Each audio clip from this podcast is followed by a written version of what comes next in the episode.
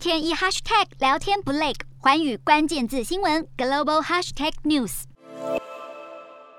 首先看到国内十八号本土新增一例确诊，七十四例境外移入，没有死亡个案。国际疫情方面，中国疫情升温，单日新增两千四百六十一例，其中本土确诊数就高达两千三百八十八例。各地区紧急进行防疫，造成许多民众和企业措手不及。在东莞有企业因疫情停工，无奈之下只能临时搭帐篷，让员工就地隔离。日本新增五万三千多例，国内逐步解封之际，日本医师会担忧即将到来的毕业季、入学季等有可能增加新冠病毒的传播风险。南韩新增超过四十万例，但死亡数只有三百零一人。有媒体表示，当局继续实施检测是死亡率下滑的一个关印度新增两千两百多例，当局虽解封大部分的限制，但由于全球疫情未退烧，防疫主管机关表示会继续以基因组监测来追踪疫情。越南新增超过十七万例，曲线小幅上升。日前恢复国际旅游入境流程大幅简化，不过有台湾的旅行社反映，目前观光签证仍无法办理，推测要再等一到两周完备程序。今年新增一万一千多例，疫情曲线持续下探。专家建议，即使国内疫情有趋缓的迹象，戴口罩仍是防疫关键，